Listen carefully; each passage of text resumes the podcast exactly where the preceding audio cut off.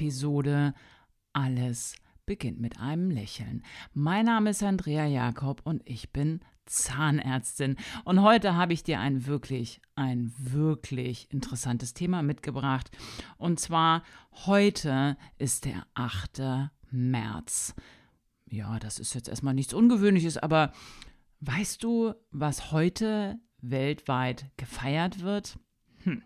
Ja, das ist der Weltfrauentag. Und ein lieber Mensch hat mich gefragt, sag mal, was denkst du zum Weltfrauentag? Möchtest du dann deinem Podcast nicht einfach mal deine Gedanken teilen, was du darüber denkst? Und im ersten Moment dachte ich, wow, das ist ein extrem großes Thema. Was habe ich denn dazu zu sagen?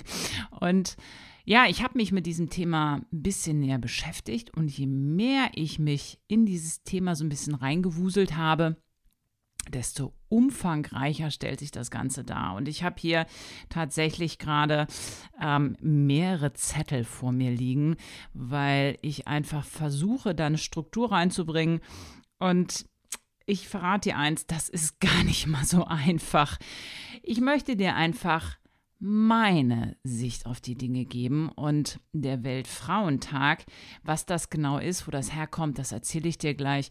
Und was sich in dieser Podcast-Folge erwartet, ist wirklich meine Erfahrung über die letzten Jahre, was auch die Zahnmedizin angeht. Und es war mal ein, naja, so zu meiner Zeit, als ich anfing zu studieren, würde ich sagen, mal so eine 50-50-Geschichte zwischen Männlein und Weiblein, wie wir studiert haben. Heute hat sich das komplett gewandelt. Trotzdem habe ich in meiner täglichen Arbeit in der Dentalbranche, ehrlich gesagt, hauptsächlich mit Männern zu tun. Und da möchte ich dich heute einfach mal so ein bisschen mit die, auf die Reise nehmen und vielleicht dich selber einladen, ähm, wie sieht das eigentlich in deinem Leben aus, in deinem Privatleben, in deinem Berufsleben?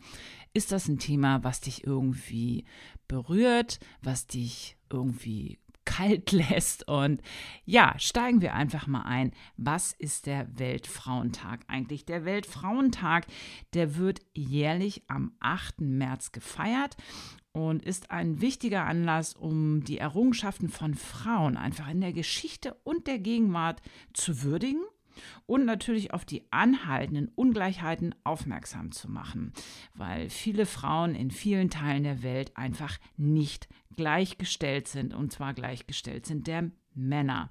Und der Tag hat seine Wurzeln in der feministischen Bewegung des 19. und frühen 20. Jahrhunderts und ist heute ein Symbol für den Kampf für Frauenrechte und Gleichstellung. Und ja, ähm, es wird einfach an Frauen erinnert, die es geschafft haben, auf ähm, ein Ungleichgewicht hinzuweisen, etwas durchgekämpft haben und sich dabei vielleicht sogar selber verloren haben. Das heißt, ich will eigentlich gar nicht so stark darauf eingehen, ähm, welche Frauen wirklich letztendlich das Ganze geprägt haben, sondern ich möchte einfach so ein bisschen mein persönliches reingeben, weil natürlich kann man viel über den Weltfrauentag googeln. Das kann jeder machen und du kommst immer wieder auf starke Frauen, die durch ihre Leistung, ihre Beharrlichkeit und auch ihren Mut die Welt verändert haben. Und das ist egal, ob es auf dem naturwissenschaftlichen Bereich ist, in den täglichen Errungenschaften, dass Frauen zur Schule gehen können, dass sie wählen können, dass sie ähm, die Kunst äh, letztendlich leben und darstellen können, wie sie sie begreifen. Und wenn ich jetzt das Ganze mal so ein bisschen zur Seite legen darf und ich möchte jetzt nicht die Lehrbücher hier irgendwie wiedergeben, sondern ich möchte einfach dir erzählen, ähm, wie ich das Ganze heute sehe. Und wir können natürlich heute in Deutschland einfach mega, mega dankbar sein, hier in einer sicheren Umgebung geboren worden zu sein. Ähm, aber wenn man selber mal sich überlegt, und ich habe auch meine Mom gefragt, wie sie das Ganze sieht, und da kommst du natürlich ganz schnell an den Punkt, dass du denkst, hey, so lange ist das auch in Deutschland noch gar nicht her. Und das ist äh, crazy, oder? Ähm, und wenn man sich überlegt, äh, wann Frauen das erste Mal zur Wahl gehen durften, wann Frauen sich tatsächlich irgendwann offiziell von ihren Männern scheiden lassen durften, das ist total verrückt, wenn man sich diese Zeitspanne anguckt. Und ich habe für mich in meinem Leben natürlich ähm, hauptsächlich mit den medizinischen Bereichen zu tun und habe einfach mal gegoogelt, wann hat denn tatsächlich die erste Frau das Medizinexamen, Zahnmedizinexamen ablegen dürfen. Und ich erinnere mich noch, und ich weiß leider nicht mehr, wie der Film hieß. Ich habe vor Jahren mal einen Film gesehen, wo wirklich das Leben einer Frau beschrieben wurde, die gesagt hat, ich möchte Medizin studieren. Und die Männer, das wurde in dem Film wirklich crazy dargestellt. Und so scheint es auch, was die Geschichtsbücher hergeben, gewesen zu sein, dass die Männer einfach gesagt haben, Frauen sind geistig und körperlich nicht in der Lage, dieses Medizinstudium zu überstehen und zu meistern. Und diese Frau hat halt beharrlich gekämpft, hat dafür halt sehr, sehr, sehr viel in Kauf genommen, auch familiär und hat es trotzdem geschafft und durch ihre Leistung konnte sie einfach dann überzeugen. Ob dieser Film jetzt wirklich basierend ist auf der Frau, die das erste Medizinexamen in Deutschland abgelegt hat. Und zwar, jetzt halte dich fest, das war 1899. Das ist äh, über die Zeitspanne der Menschheitsgeschichte ja ich hätte schon fast gesagt, ein Pups, ja, also das ist ja zeitlich betrachtet gar nichts. Und das ähm, finde ich wirklich immer noch faszinierend. Und ich habe, erinnere mich gerade spontan, ich war mal in einem Hörsaal, wo es wirklich noch so, ich weiß nicht, ob du sowas mal so aus Filmen gesehen hast, wo die Hörsaale, Hörsäle wirklich so aus Holz konzipiert wurden, dass der Lehrende ganz unten gestanden hat und ich erinnere mich, ich, das war, glaube ich, in der Tiermedizinischen Hochschule in Hannover. Da bist du denn auf die Sitzplatzreihen von unten hochgegangen. Das war so steil, dass du dachtest, wenn du da runtergehst, pass bloß auf, dass du da nicht runterfällst. Und so im ganz engen Kreis. Und wenn du dir vorstellst, was diese Holzbänke für alte Geschichten erzählen, das finde ich halt total faszinierend. Und wenn da wirklich eine Frau mir letztendlich ja auch den Weg frei gemacht hat, dass ich ähm, Zahnmedizin studieren konnte, dann kriege ich gerade so ein bisschen Gänsehaut. Und ja, letztendlich ist es ja so, wenn du überlegst, was du vielleicht gerade beruflich machst, vielleicht ist es ja auch etwas, was in einer völligen Männerdomäne ist. Dann muss ich schon sagen, auch in heutiger Zeit ist es natürlich so, dass da nicht alles ganz einfach ist. Und ähm, wenn ich jetzt bei mir zurückdenke im Studium, wie gesagt, da waren 50-50 Männlein und Weiblein, wie wir Zahnmedizin studiert haben. Und ähm, ich muss ganz ehrlich für mich persönlich sagen, ich fand das halt cool, also abwechslungsreich. Und ähm, du kannst ja auch letztendlich als Frau viel von den Männern lernen.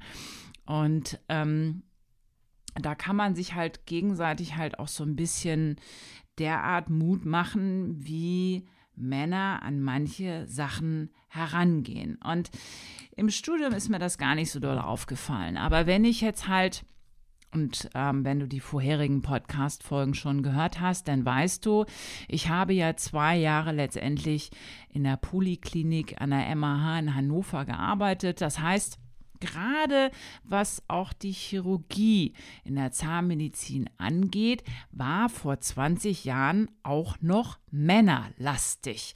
Das heißt, ich bin äh, eingedrungen quasi in eine Abteilung, wo wir am Ende, ich würde jetzt mal sagen, 15 Männer waren und zwei Frauen, drei Frauen, keine Ahnung, sowas in der Richtung. Das heißt, es ist so ein Männerverhältnis gewesen, wirklich, die dann geguckt haben, mal, mal gucken, was die Mädels so drauf haben. Ne? und ähm, ich äh, muss ganz ehrlich sagen, ich habe das jetzt nicht als so schlimm empfunden das ist vielleicht auch wirklich eine Einstellungssache und ich habe viele Sachen in meinem Leben wirklich sportlich gesehen und das ist vielleicht auch ein ganz kleiner, klitzekleiner Vorteil.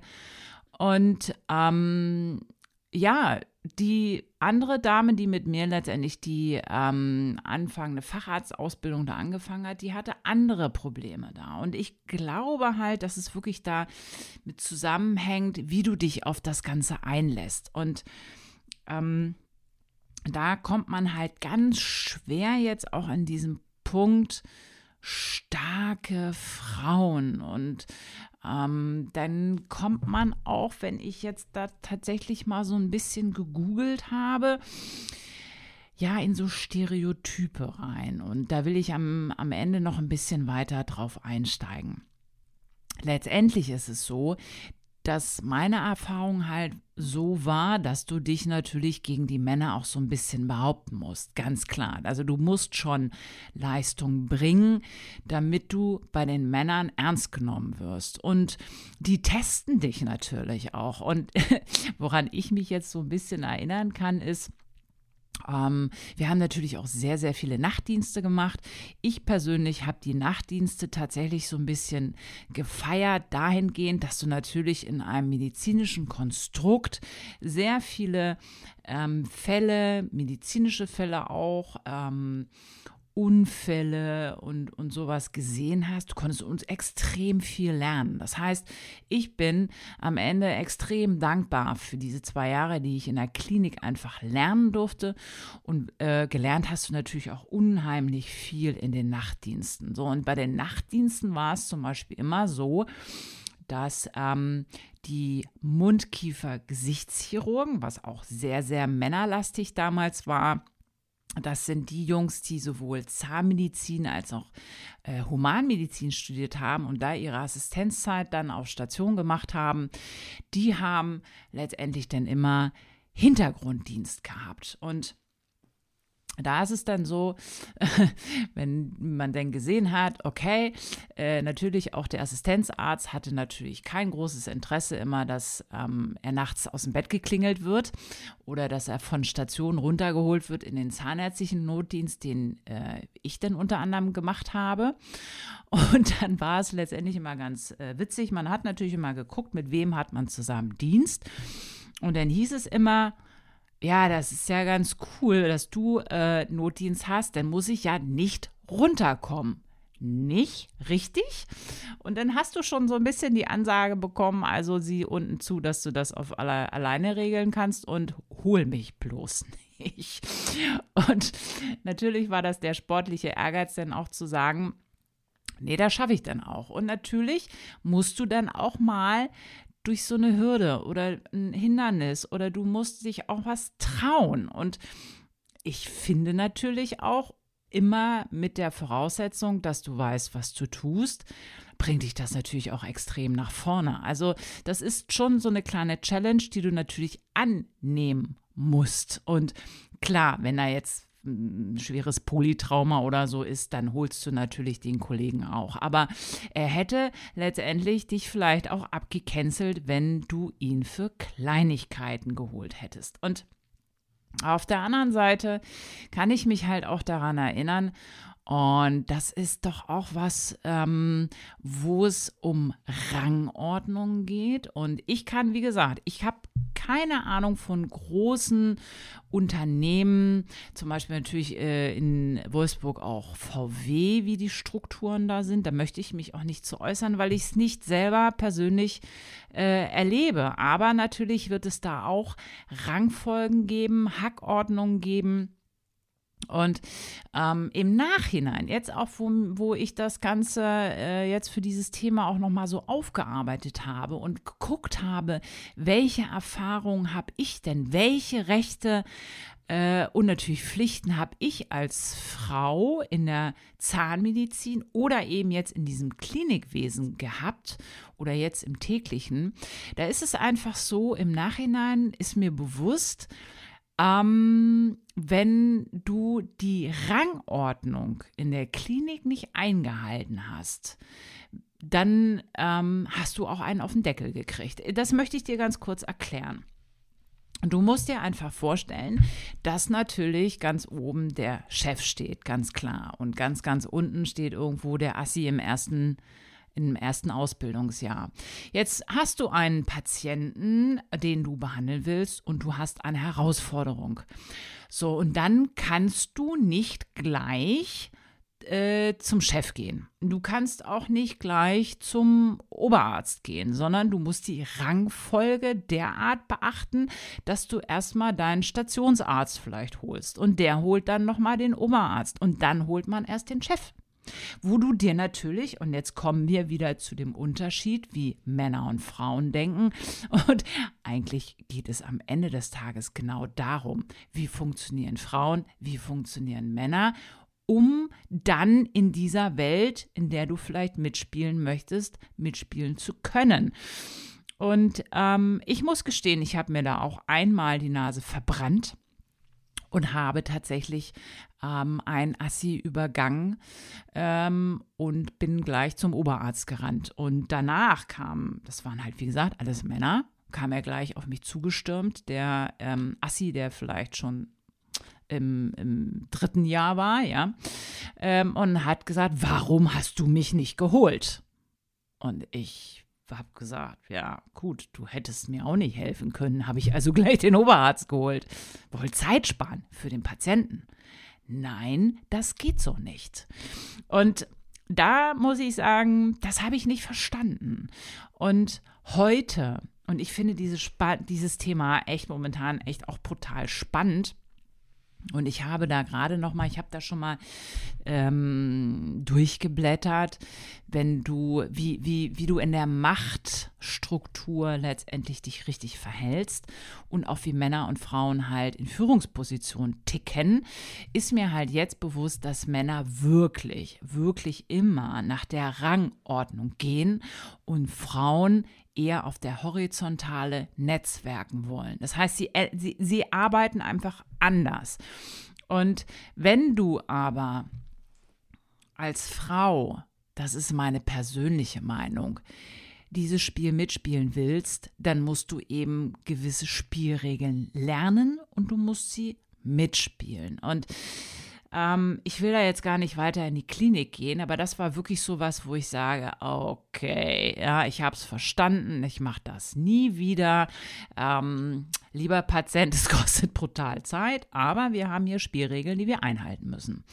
Und als ich dann irgendwann aus der Klinik raus war und auch natürlich meine Praxis aufgebaut habe, habe ich mich immer mehr, und da hast du halt auch den Vorteil, ich habe mich aus diesen Strukturen rausgezogen. Ich habe mich halt für anderen, einen anderen Weg entschieden. Das heißt nicht unbedingt, dass der unbedingt einfacher ist, weil als selbstständige Frau hast du natürlich auch andere Herausforderungen, wo wir heute sagen, sind wir natürlich auch den Vorreiterinnen mega, mega dankbar, dass ich mich als Frau heute in Deutschland selbstständig machen kann und man natürlich Frauen auch positiv unterstützen möchte, die jetzt mittlerweile in den ostasiatischen Staaten sich auch selbstständig machen können, sei es in der Türkei, in Dubai, wo es wirklich mittlerweile Unternehmerinnen gibt und auch in China, die ganz weit einfach tolle Ideen an den Start bringen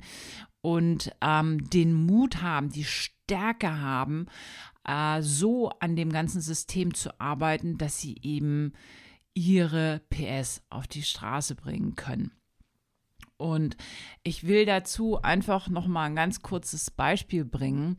Ähm, ich war auf einer Leadership-Fortbildung ähm, und Leadership hat ja doch etwas sehr, sehr Wichtiges damit zu tun, wie du dein Praxiskonstrukt ähm, so führst, dass am Ende ähm, auch deine Mitarbeiter nach deiner, nach deinen Weg mitgehen. Und Leadership ähm, war da auch besetzt mit vielen, vielen Männern. Und ich hatte da ein ganz cooles Gespräch mit einem Mann, der auch eine riesen, ähm, ein Riesenunternehmen geführt hat. Und da hatte ich zum ersten Mal wirklich das Verständnis dafür, wie Männer so ein bisschen ticken. Und ich weiß nicht, ob du halt diese Erfahrung hast. Und auch in der Klinik war es so, wenn wir eine Besprechung hatten, dann haben die Männer erstmal ausgetauscht, was sie den ganzen Tag Tolles operiert haben, was sie geleistet haben. Und du saßt in deinem Stuhl und denkst so, können wir jetzt anfangen mit der Veranstaltung hier, mit dem, das war zum Beispiel irgendwie eine interne Fortbildung oder so.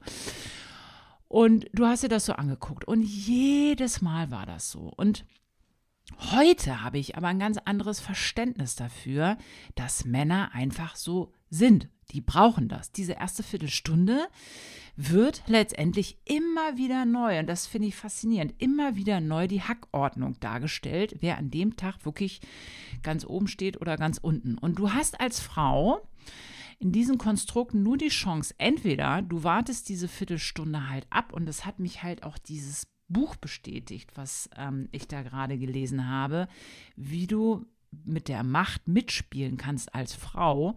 Entweder du guckst dir das an oder aber du spielst ganz weit vorne mit und ja, zeigst halt auch, was du den ganzen Tag Geiles gemacht hast. Ja, also letztendlich geht es darum. Und das finde ich so crazy. Dieser Mann auf der Leadership-Veranstaltung hat erzählt, hey, weißt du, was Männer als allererstes wirklich machen? Und ich sehe das halt auch in der Praxis so. Es ist so cool, wenn du das jetzt verstehst. Wenn Patienten, Männer zu mir in die Praxis kommen, die haben ja ihren Autoschlüssel, zwei, drei Handys, ähm, ihr teures Portemonnaie, ich weiß nicht was, und das wird alles so auf der Fensterbank oder auf der Ablage positioniert, dass du es siehst. so. Und ähm, das sind alle Statussymbole. Das ist so irre, dass ähm, eben dieser ähm, liebe Mann, mit dem ich mich da ausgetauscht habe, gesagt hat, die Männer legen dann alle ihren Autoschlüssel auf den Tisch, dass jeder sieht, das ist der Sportwagen, das ist der Sportwagen, der Sportwagen. So, und jetzt hast du als Frau zum Beispiel die Chance, indem du sagst, du legst deinen Porsche-Schlüssel oder deinen Sportwagenschlüssel oder so auch dahin. Also es ist halt verrückt, äh, nach welchen Spielregeln du dir Respekt in der Männerwelt wahrscheinlich erobern kannst. Und ich muss ganz ehrlich sagen, ich bin froh, dass ich diesen Kampf halt nicht jeden Tag habe.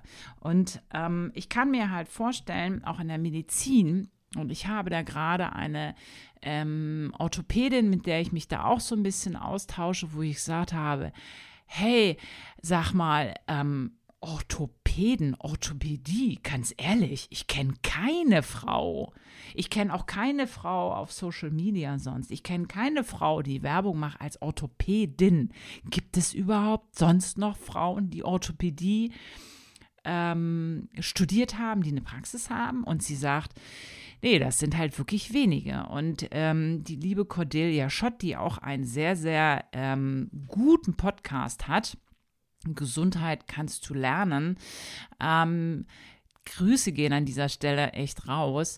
Die hat sich halt wahrscheinlich noch eine, durch eine extremere Männerwelt einfach durchgeboxt. Und das sind alles starke Frauen.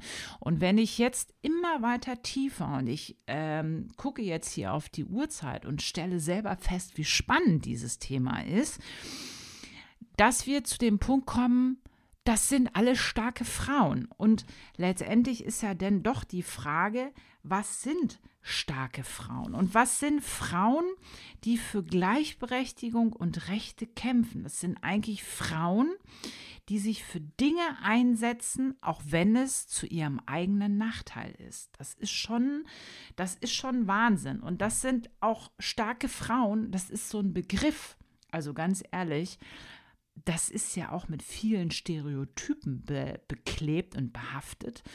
Und ich denke mal, jeder für sich selber sollte halt selber überlegen, was ist eine starke Frau, was ist ein starker Mann, was ist eine schwache Frau, was ist ein schwacher Mann. Und weißt du, letztendlich ist das, wie gesagt, ein Thema, was man wahrscheinlich in ganz, ganz vielen Podcast-Folgen einfach bearbeiten kann.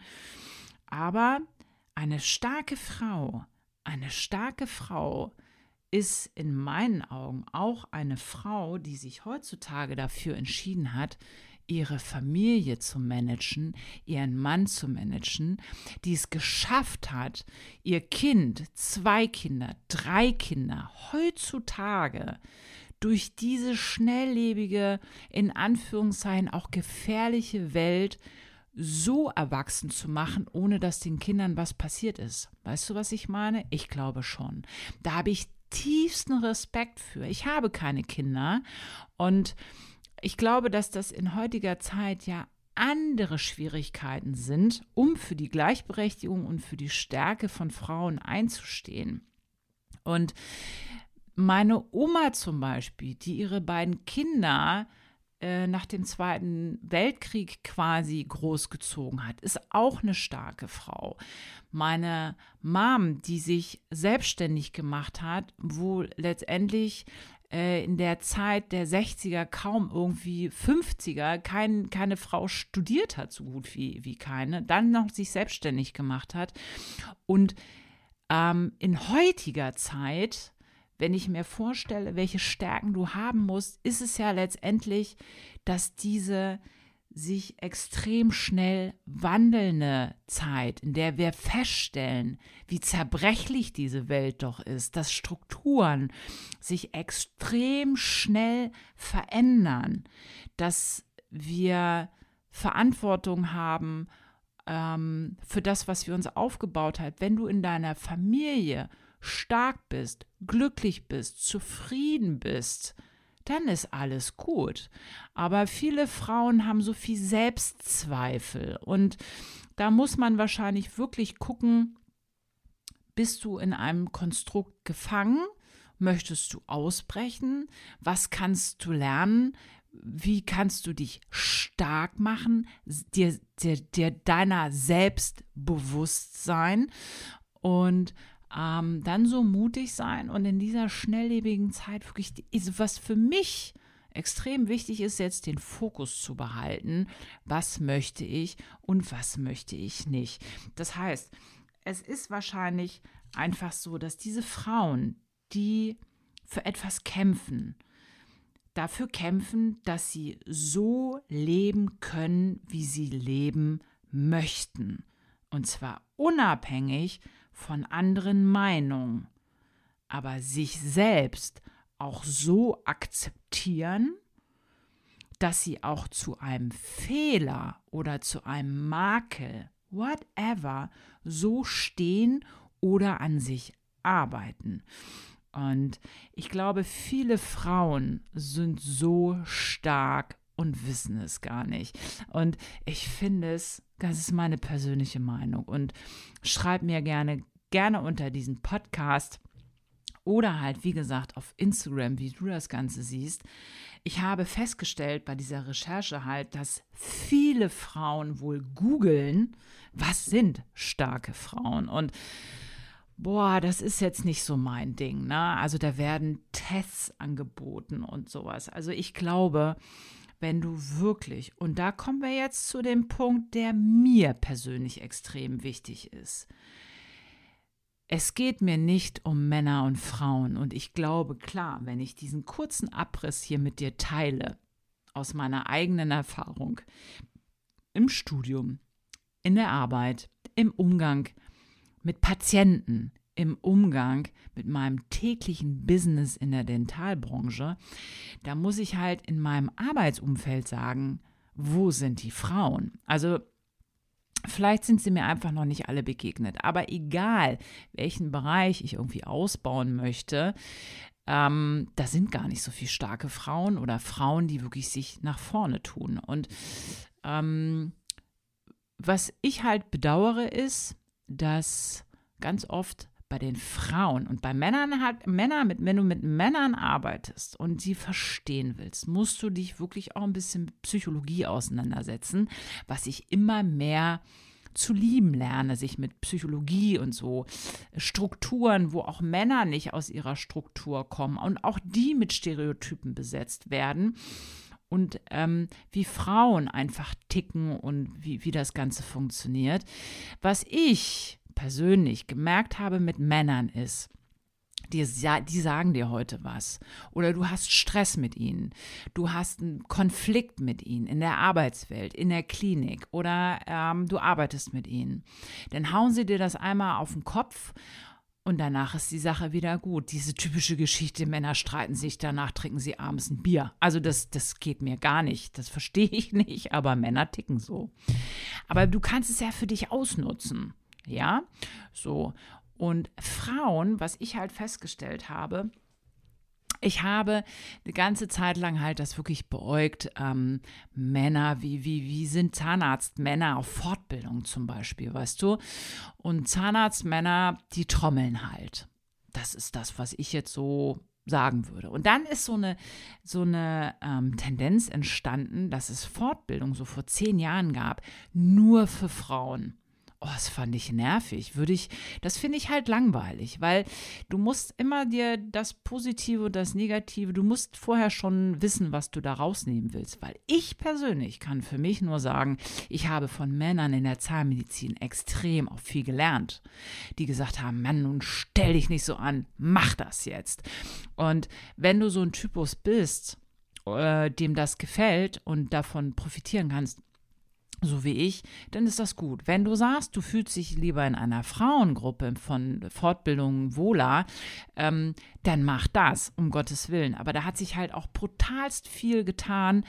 Ähm, aber bei Frauen finde ich, da ist halt ganz oft für Frauen, die in Führungspositionen kommen, bis auf ein gewisses Level, das ist das, was ich persönlich festgestellt habe, fängt dann diese Stutenbeißerei an. Und dann bewirkst du am Ende halt gar nichts. Das heißt, starke Frauen lernen von starken Frauen und fangen nicht an zu zicken und irgendwas mies zu machen und ich bin besser, mi, mi, mi, mi, mi. Und wie gesagt, das ist so was, was ich selber gar nicht mag und Deswegen finde ich das zum Beispiel aus den Weisheiten der asiatischen um, um das rumzukriegen jetzt am Ende dieses Podcasts, ist es wirklich so, dass ich die, die asiatischen Weisheitslehren da für mich mit ranziehe und versuche selber für mich daran zu arbeiten als Mensch, völlig unabhängig, äh, ob Frau oder Mann. Ich glaube einfach, dass es wichtig ist, dass du gewisse Strukturen in dir selber verstehst und das ist wichtig, dass du dich dann lernst, dadurch durch dieses Selbstbewusstsein zu akzeptieren, mit allem, was da aufploppt, aber auch den Mut zu haben und auch den Ehrgeiz, dich weiterzuentwickeln, um etwas dann weitergeben zu können. Und ich glaube, diese Frauen, die diesen, diese Rechte für uns erkämpft haben, die sich aufgeopfert haben, die sind ja über sich hinausgewachsen. Und wenn wir heute in Deutschland einfach gucken, dann geht es uns ja verdammt gut. Und wenn wir aus dieser Kuschelsofa-Zone, Comfort-Zone einfach rausgehen und vielleicht etwas anderes machen, dann ist es halt auch wirklich nötig, dass wir selbst Verantwortung übernehmen. Das setzt voraus, dass wir uns mit Selbstreflexion auseinandersetzen. Und diese Selbstverantwortung heißt einfach, wie antworte ich auf eine bestimmte Situation? Ähm, wie möchte ich diese Situation bewerten? Wie will ich sein. Und das ist etwas, was auch extrem schmerzhaft sein kann, wenn du dich weiterentwickeln kannst. Das heißt, Wachstum ist nötig.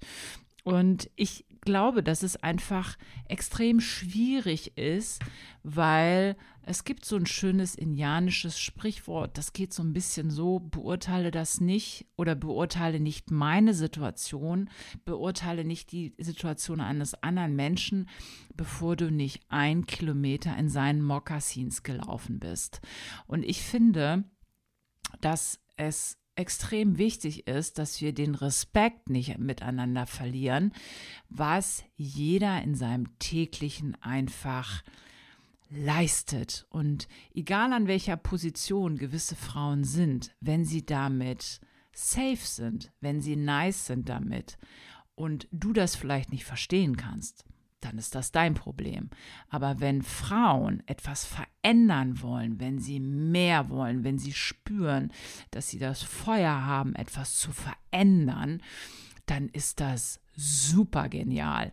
Aber das setzt, wie gesagt, voraus, dass du ein, ein bisschen Stärke beweist, ein bisschen Schmerz erleiden kannst und vor allen Dingen verstehst, wie du selber funktionierst. Wow, das ist eine extrem lange Podcast-Folge geworden. Und an dieser Stelle sage ich erstmal Danke, dass du dir die Zeit genommen hast und bis zum Ende diesen Podcast einfach dir angehört hast. Ich bin voller Dankbarkeit, voller Demut für alle Frauen da draußen, die jeden Tag für ein besseres Selbst, für ein besseres Leben, für ein selbstbestimmtes Leben kämpfen.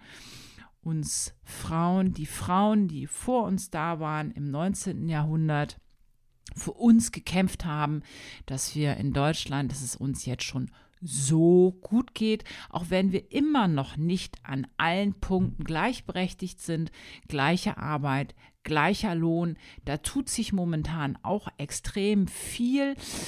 Ich kann nur an meiner Stelle sagen, wir müssen daran bleiben und vielleicht hat dich dieser Podcast, diese Podcast-Episode inspiriert, da selber nochmal für dich einzutauchen.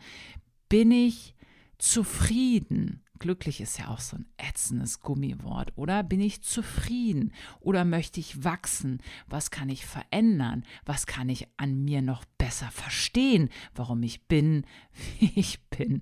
So, ich merke schon, das ist ein Thema. Vielleicht mache ich da noch mehr Folgen drüber. Einfach ähm, diese Selbstreflexion. Und ich habe extrem lange dazu jetzt meine Gedanken in die Welt posaunt wenn du mehr zu diesen Themen von mir einfach hören möchtest, wenn du es gut fandest, dass ich dazu mich geäußert habe. Wenn du mehr solche Podcast-Folgen einfach haben möchtest, dann freue ich mich natürlich über eine 5-Sterne-Bewertung hier auf Spotify oder Podcast. Schenk mir eine Rezession, die ich mir durchlese, damit ich auch weiß, wo wir mit diesem Podcast einfach hingehen. Ich finde es extrem spannend, dem Podcast vielleicht auch über die Zahnmedizin hinaus eine andere Richtung zu geben. Ich freue mich, dass du dabei warst. Bitte, bitte bleib gesund. Bis zur nächsten Folge. Ciao.